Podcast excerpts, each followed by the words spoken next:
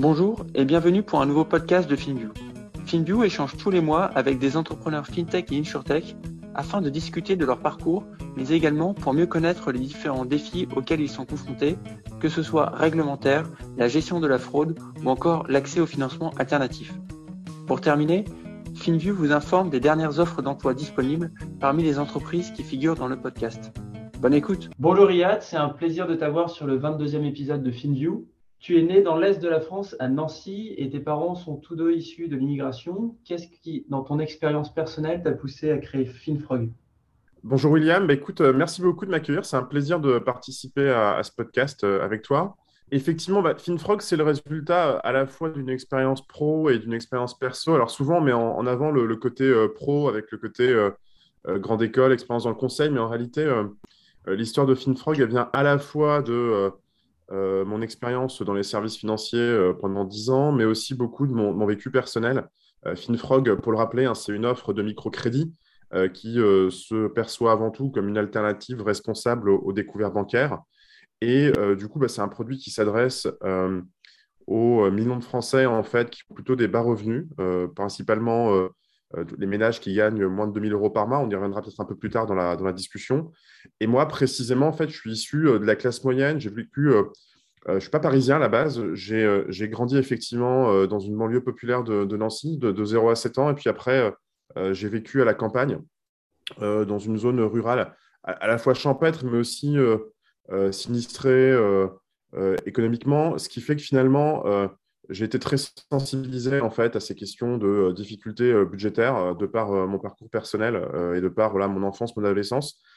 et ça a résurgé quelques années plus tard euh, avec l'idée de, créer FinFrog, euh, qui est finalement la combinaison à la fois d'une expérience professionnelle, mais aussi euh, d'un vécu personnel. Ok. Et donc, après ton passage en, conseil, tu as donc décidé de commencer FinFrog en 2016.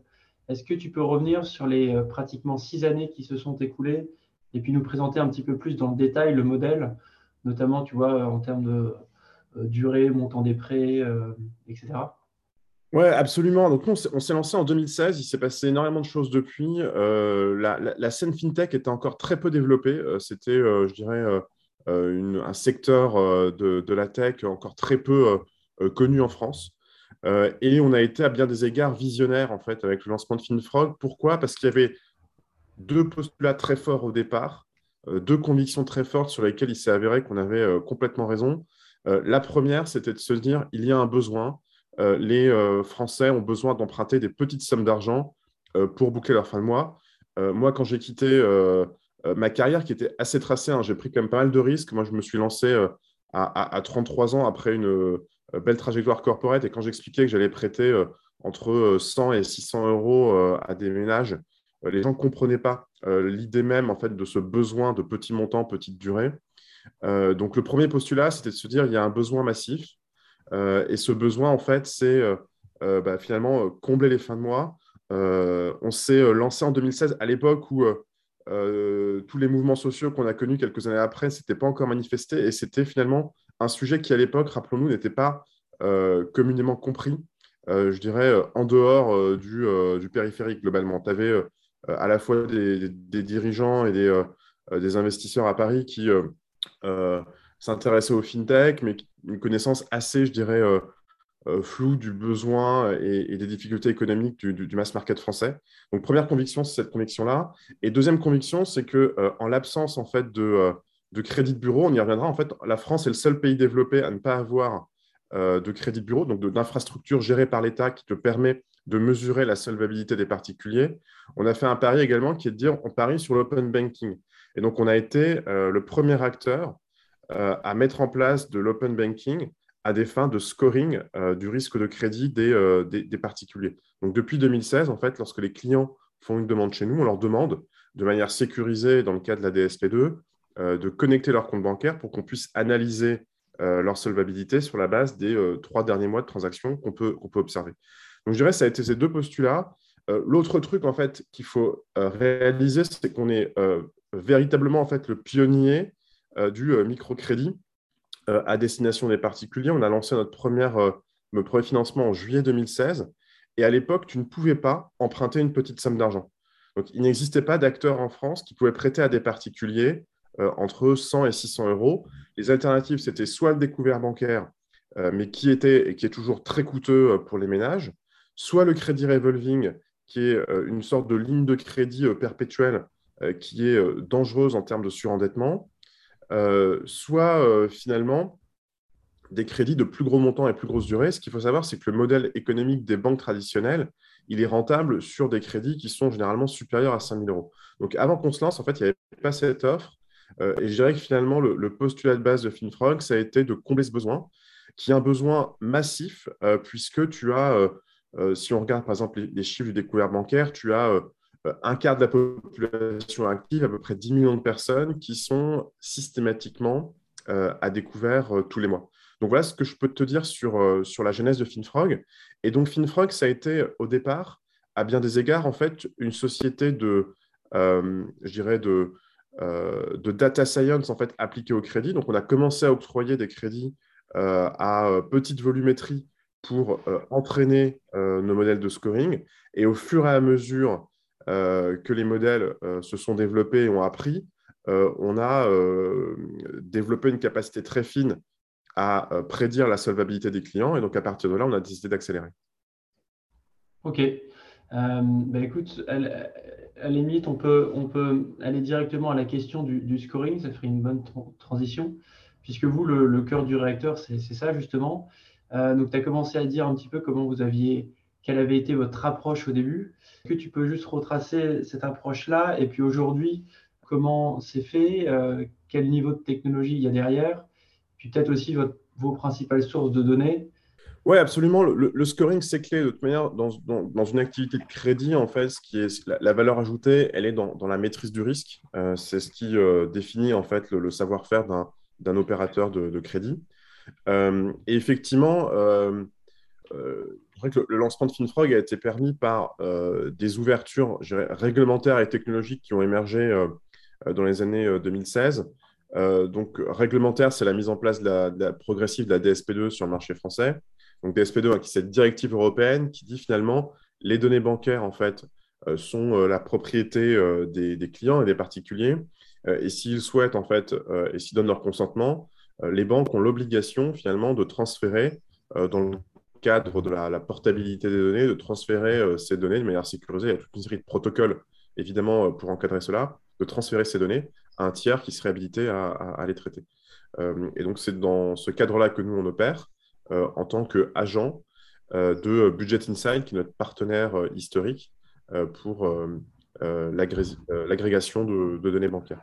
Et donc, finalement, nos modèles, comment est-ce qu'ils fonctionnent? Ce qu'il faut comprendre, c'est qu'un modèle de, crédit ou un modèle en général, c'est un modèle de, classification. C'est-à-dire qu'en fait, c'est un modèle qui va reconnaître euh, deux classes, donc deux types de, dossiers pour ce qui nous concerne. Euh, d'une part, des dossiers qui ont remboursé et d'autre part, des dossiers qui ont fait défaut. Euh, et donc finalement, ces modèles, pour s'entraîner, c'est tout le paradoxe en fait, ils doivent observer des défauts. On a l'impression comme ça que en ayant accès à l'open banking, on peut scorer. En réalité, c'est l'accès aux données est une partie nécessaire, mais pas suffisante pour scorer.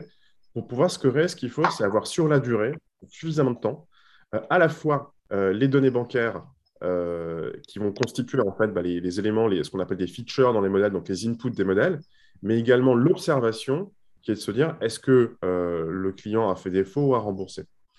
et donc finalement, nos modèles, ils sont construits principalement sur la base d'inputs, donc de features qui sont issus des relevés bancaires. Et donc on va analyser un relevé bancaire, c'est plusieurs milliers de points, puisque tu vas avoir pour chaque euh, chaque demande de prêt, euh, euh, toutes les transactions, et chaque transaction, ça va être un montant, une date, un type de transaction, est-ce que c'est une transaction par, par virement, par prélèvement, etc. Et donc, nous, on va automatiquement lire ces, relevés bancaires. Donc, on a développé une première famille d'algorithmes en fait, qui va comprendre ce que les relevés bancaires contiennent. Et à l'époque où on s'est lancé, ça n'existait pas. Donc, on a dû développer notre propre modèle de compréhension des relevés bancaires. Et ensuite, à partir de cette compréhension, on va développer des, inputs, des entrées pour les modèles qui vont reconstruire à partir de ces milliers de points, je dirais, euh, plusieurs centaines euh, d'inputs qui vont être la donnée principale que vont analyser, analyser les modèles.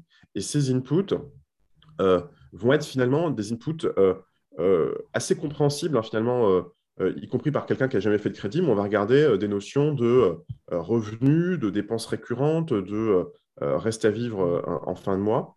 Et sur la base de l'intégralité de ces informations, on a des modèles. Alors aujourd'hui, nous, on utilise un modèle qui s'appelle un modèle XGBoost, qui est un modèle de, machine learning très performant. Et donc, les modèles vont, sur la base donc, des inputs qu'on leur donne et des observations, est-ce que le client a remboursé ou pas dans le passé, développer une capacité à prédire euh, pour les nouveaux dossiers qu'on va analyser, euh, leur capacité à rembourser et à faire défaut. Et la particularité de ces modèles, mais comme tout modèle statistique, c'est que plus tu leur donnes d'informations, plus ils sont performants. Donc, au fur et à mesure du temps, euh, ces, modèles vont devenir de plus en plus performants et vont avoir une capacité à prévoir la capacité du client à faire défaut ou pas de plus en plus performante. Donc voilà d'une certaine manière comment on a structuré en fait les, modèles de scoring côté FinFrog et effectivement ça fait partie du, cœur de réacteur de, l'activité. Ok, super intéressant. On peut rajouter sur les, sur les modèles, ce qui, ce qui est assez euh, non pas paradoxal, mais assez important à souligner, c'est que en fait, les modèles euh, et, le procédé en fait est technologiquement très avancé, euh, puisque en fait, on, a cette capacité à analyser automatiquement des, relevés bancaires qui sont transmis par, par DSP2, mais qu'en réalité, les, les données qu'on utilise sont assez classiques. Et ça, ça a été une de nos préoccupations. En fait, on n'a pas souhaité, en termes de données, aller euh, trop loin euh, et respecter en fait finalement euh, tout le cadre réglementaire sur le traitement de données en France. et finalement, les données qu'on regarde sont des données que, autant jadis, en fait, tu envoyais déjà à ton banquier pour avoir un crédit, à savoir les relevés bancaires. La, seule différence, c'est qu'avant, tu avais un opérateur qui manuellement imprimait ton relevé que tu avais envoyé soit par scan, soit en pièce jointe dans, un, dans un email et tu avais quelqu'un qui l'imprimait, qui stabilotait les revenus les dépenses et qui, sur la base de ça, euh, formait euh, une opinion sur ta solvabilité. Et nous, ce qu'on a fait, c'est qu'on a complètement automatisé en fait ce, processus euh, d'analyse de, dossier, mais sans pour autant aller, je dirais, dans une collecte de données qui dépasse en fait ce que les, clients ont l'habitude de donner pour, un, pour une, analyse de crédit. et on y reviendra peut-être, c'est notamment cette capacité à, scorer qui nous a permis de développer en fait des, euh, des délais de réponse et des délais d'envoi euh, des, fonds euh, qui sont aujourd'hui instantanés et qui sont d'ailleurs une des une des demandes principales en fait de, nos clients, c'est un, des features, en tout cas une des caractéristiques de l'offre qu'ils plébiscitent très fortement. Oui, bah justement, on va, y revenir. Juste euh, une dernière question sur la partie scoring. Donc, vous avez un modèle qui est quand même euh, relativement euh, enclin à du repeat. Donc, est-ce que le scoring est évolutif en fonction de l'historique de chaque client? On a une approche du repeat qui est enfin, très maîtrisée et très responsable. alors, pourquoi? Effectivement, en fait, ce qu'on a réalisé, c'est que structurellement, en fait, nos clients ont certains mois dans l'année euh, où ils sont plus en difficulté que d'autres. Euh, et quand tu regardes euh, la structure de revenus des, ménages français, on, se rend compte que c'est très loin d'être linéaire. On a l'impression qu'il y a un salaire ou des allocations qui tombent tous les mois, mais en réalité, il y a souvent des primes qui tombent soit en août pour la prime de rentrée scolaire, soit en décembre pour le 13e mois, la prime de Noël, etc.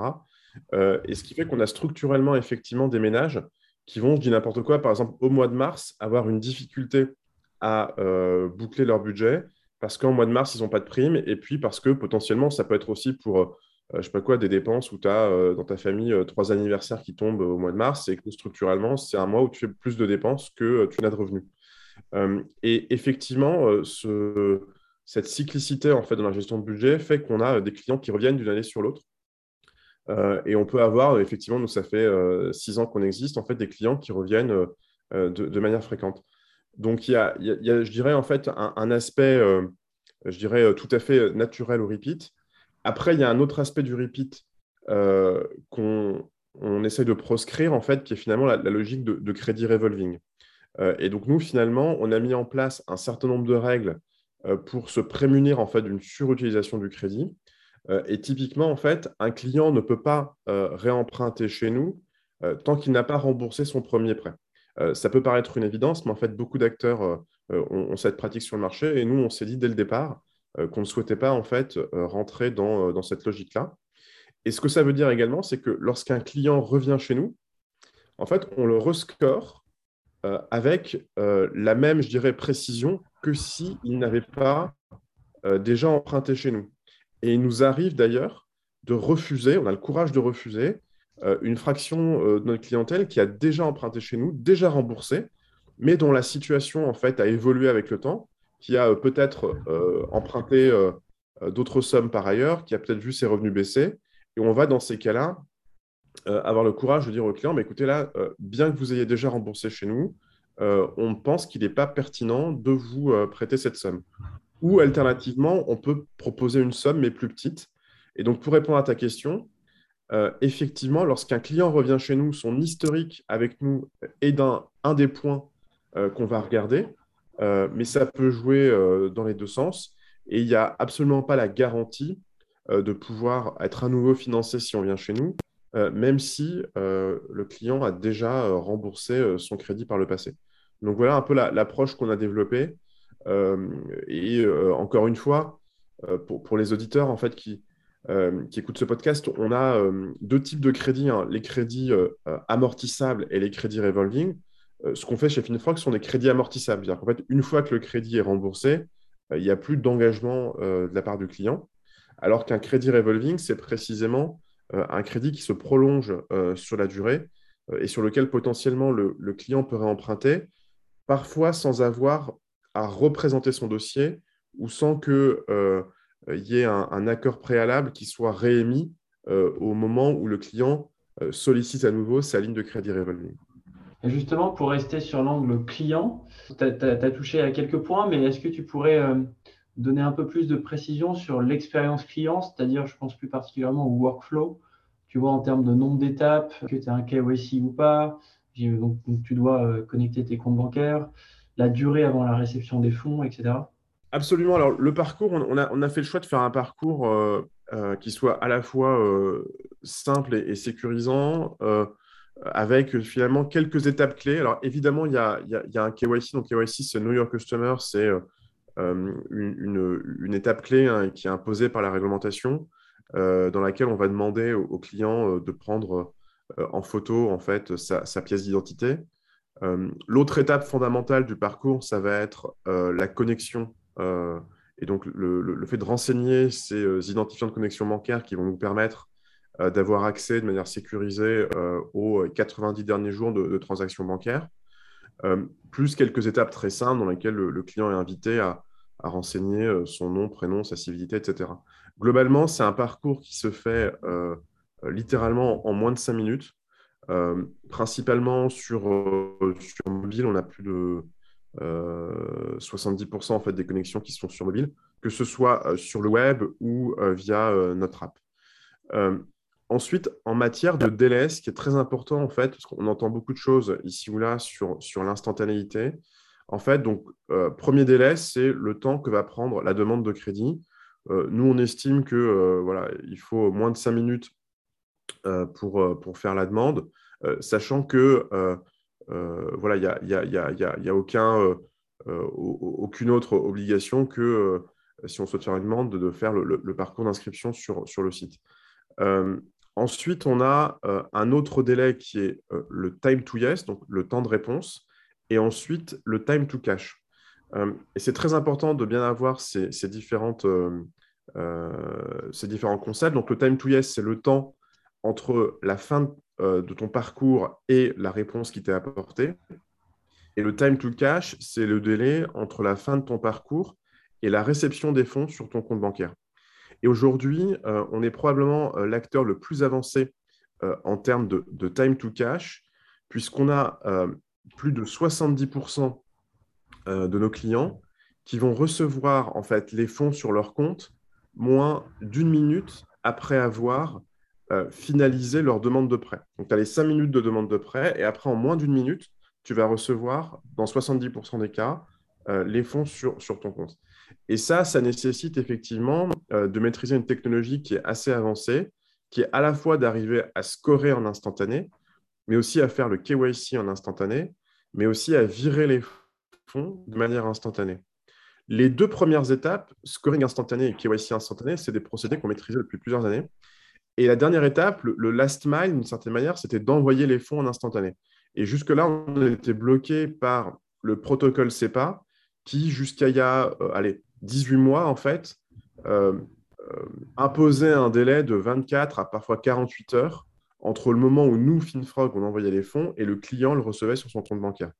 Depuis quelques mois, on est passé sur l'instant SEPA, euh, ce qui fait qu'on peut envoyer et euh, en tout cas, les clients peuvent recevoir les fonds instantanément après qu'on les ait envoyés. Donc, ce qui fait qu'on arrive à avoir une chaîne complète en moins d'une minute de réception des fonds sur le compte du client.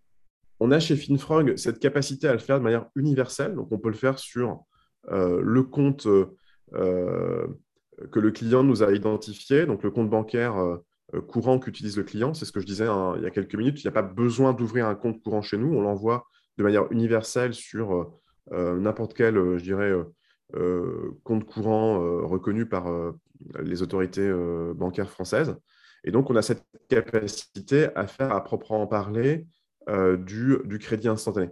Parfois, ce qu'on voit ici ou là, en fait, c'est des annonces d'instantanéité, mais uniquement sur le time to yes, donc uniquement sur la réponse, euh, avec parfois un délai pour recevoir les fonds qui peut se compter euh, en jours, voire en semaines. Euh, après, nous, on a une approche qui est généralement de under promise, over deliver. Si tu vas sur le site internet aujourd'hui, on annonce encore 24 heures.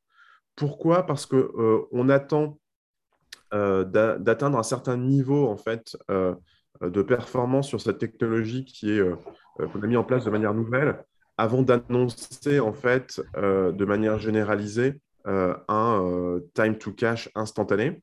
Et il faut savoir qu'il y a encore quelques banques qui ne sont pas en fait compatibles avec la réception instantanée des fonds.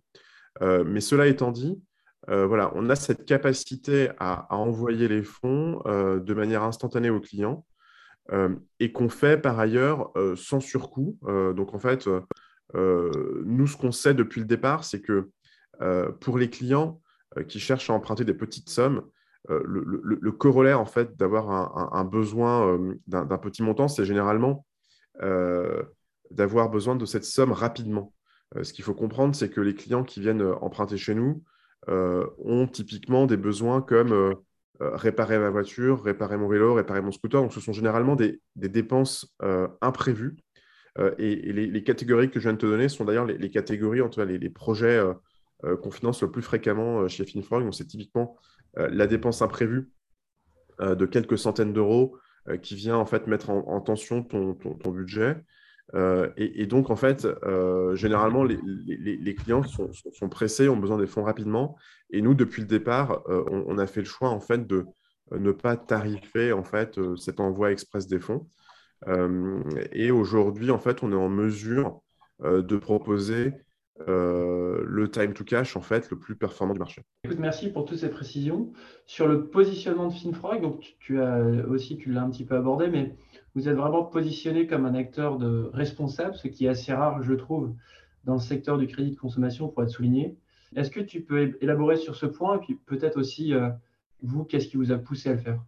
Bah, je dirais qu'en fait, il y a, plusieurs moteurs et plusieurs façons euh, dont la euh, responsabilité se manifeste. Nous, finalement, la, responsabilité, elle est, euh, elle est à plusieurs, niveaux. la première, c'est celle qu'on a évoquée, c'est celle de s'assurer en fait qu'on finance des personnes qui soient solvables et d'éviter en fait des situations de malendettement ou de surendettement.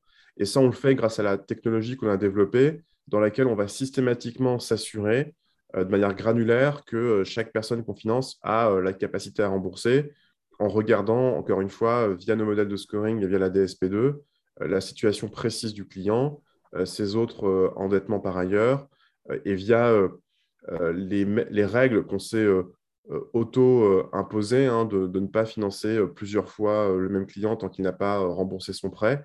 Donc je dirais que finalement, on a un premier jeu de responsabilité qui se situe sur euh, les règles d'octroi, euh, qui sont, je dirais, euh, alors, à la fois ouverts aux changements sociodémographiques hein, que, connaissent, enfin, que connaît le pays. Donc, en fait, on ne l'a pas précisé un peu plus tôt, mais nous, on a une capacité à prêter à des populations qui ne sont pas servies traditionnellement par, par les banques. typiquement, les étudiants, les, les freelances, les, jeunes, les salariés en CDD. Donc, toute une partie de la population qui en réalité est solvable, hein, c'est des gens qui ont des revenus et qui sont très responsables dans la gestion de leur budget, mais qui ne sont pas traités par les acteurs traditionnels. Donc, je dirais que nous, on a à la fois des règles d'octroi qui sont strictes, mais en même temps euh, ouvertes euh, aux, changements sociodémographiques. Donc ça, c'est un premier socle euh, de, responsabilité. Un deuxième socle de, responsabilité, c'est finalement dans le respect de la tarification, donc dans, le respect des, règles et dans finalement le type de projet qu'on va financer. alors nous, on finance tout type de projet, mais on va plutôt euh, positionner notre offre euh, sur des projets euh, porteurs de sens ou soit des projets qui ont vraiment une utilité au quotidien. Donc, ça s'appelle voilà, réparer sa voiture parce qu'on en a besoin pour aller travailler, mais ça peut être aussi financer des travaux de rénovation énergétique. tu le verras, on, encourage assez peu, voire pas du tout, une consommation ou une surconsommation. Donc, notre positionnement n'est pas, je dirais, euh, d'être un, vecteur de, financement euh, de la consommation à proprement parler, même si euh, quand nos clients viennent nous voir et qu'ils ont des projets de consommation, on les finance à partir du moment où ils sont solvables. Mais notre positionnement, il est plutôt sur un, financement de, projets, de projets responsables. Et puis, troisième volet de la responsabilité, c'est aussi d'accompagner nos clients qu'on ne sait pas financer, puisque on a un certain nombre de dossiers qu'on reçoit euh, que nous n'arrivons pas à financer euh, en raison de, euh, voilà, de l'analyse qu'on fait de leur, solvabilité.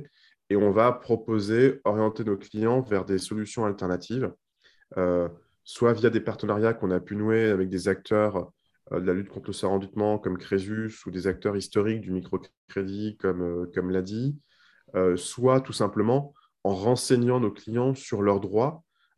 très souvent, en fait, nos clients ne sont pas informés de la capacité qu'ils ont, par exemple, à demander euh, un, un, acompte euh, sur, salaire euh, qui correspond tout simplement à demander le 15 du mois à son patron de lui payer la moitié en fait, de son salaire. ça peut être des solutions sur lesquelles les clients n'ont pas, pas le réflexe d'aller. Et on va typiquement, dans le cas d'acompte sur salaire, proposer des, des templates d'email ou des, des conseils très simples pour que nos clients puissent faire valoir leurs droits. Donc voilà quelques exemples en fait de notre engagement pour un, pour un crédit responsable. Ok, euh, très clair. Vous, vous, prenez aussi régulièrement la parole sur des sujets euh, liés au pouvoir d'achat.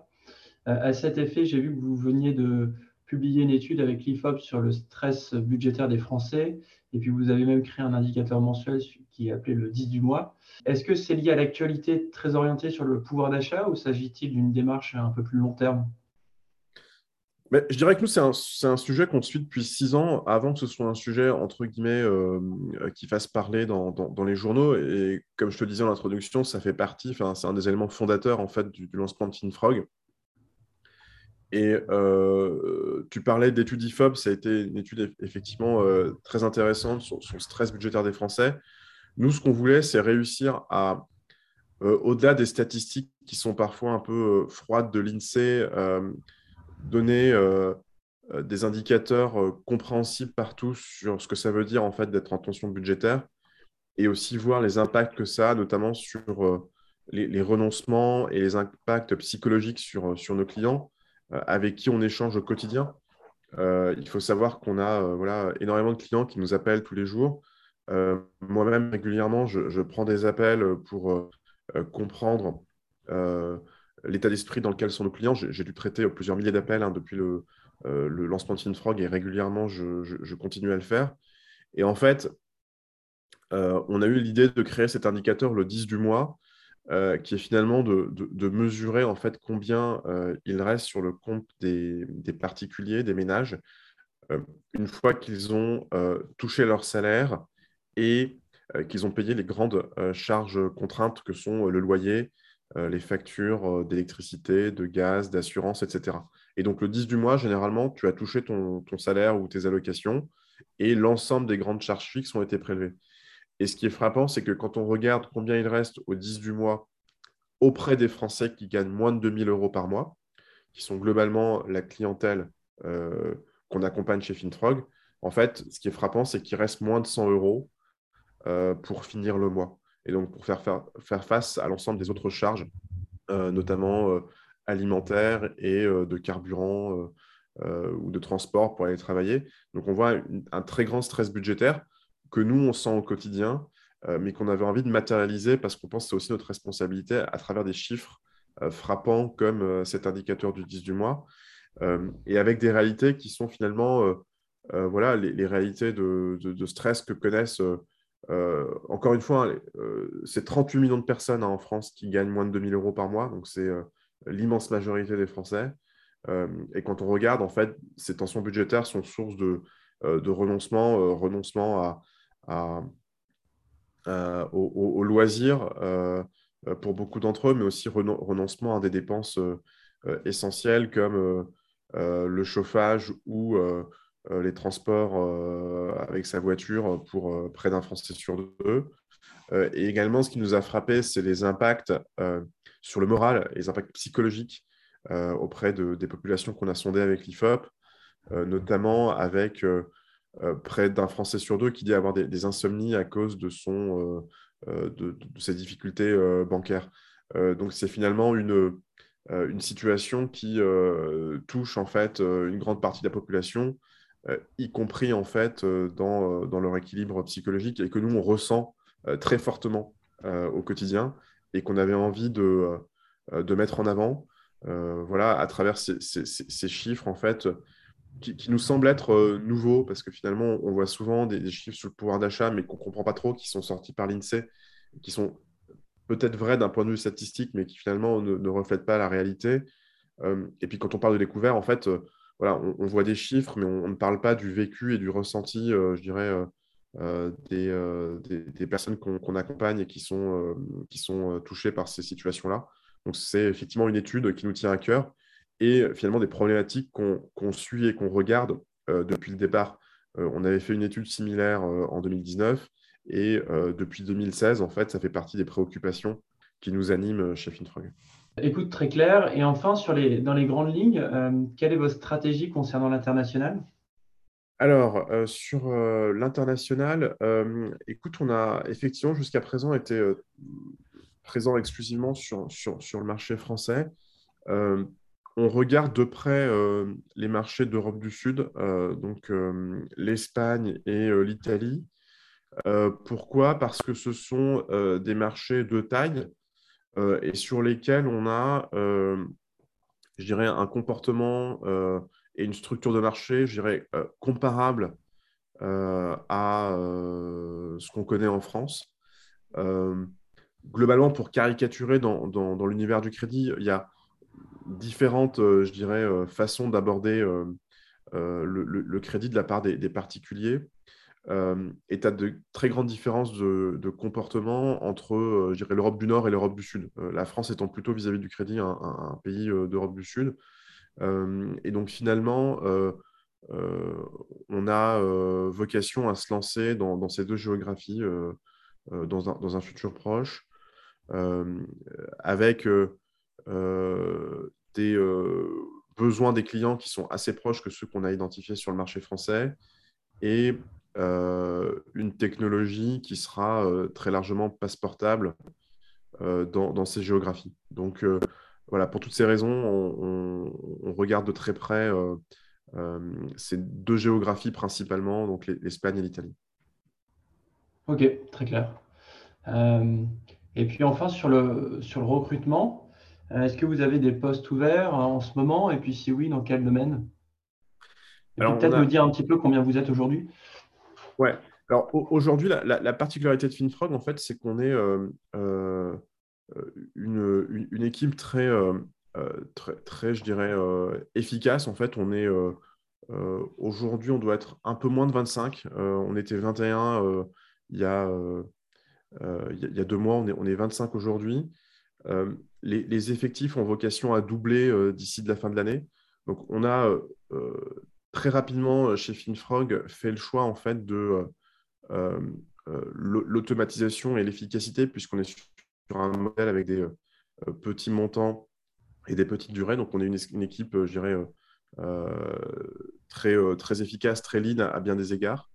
mais tout en conservant en fait cette, philosophie, on a vocation à, doubler la taille d'équipe d'ici d'ici six mois, d'ici la fin de l'année, avec des recrutements, je dirais, à peu près dans tous les corps de métier.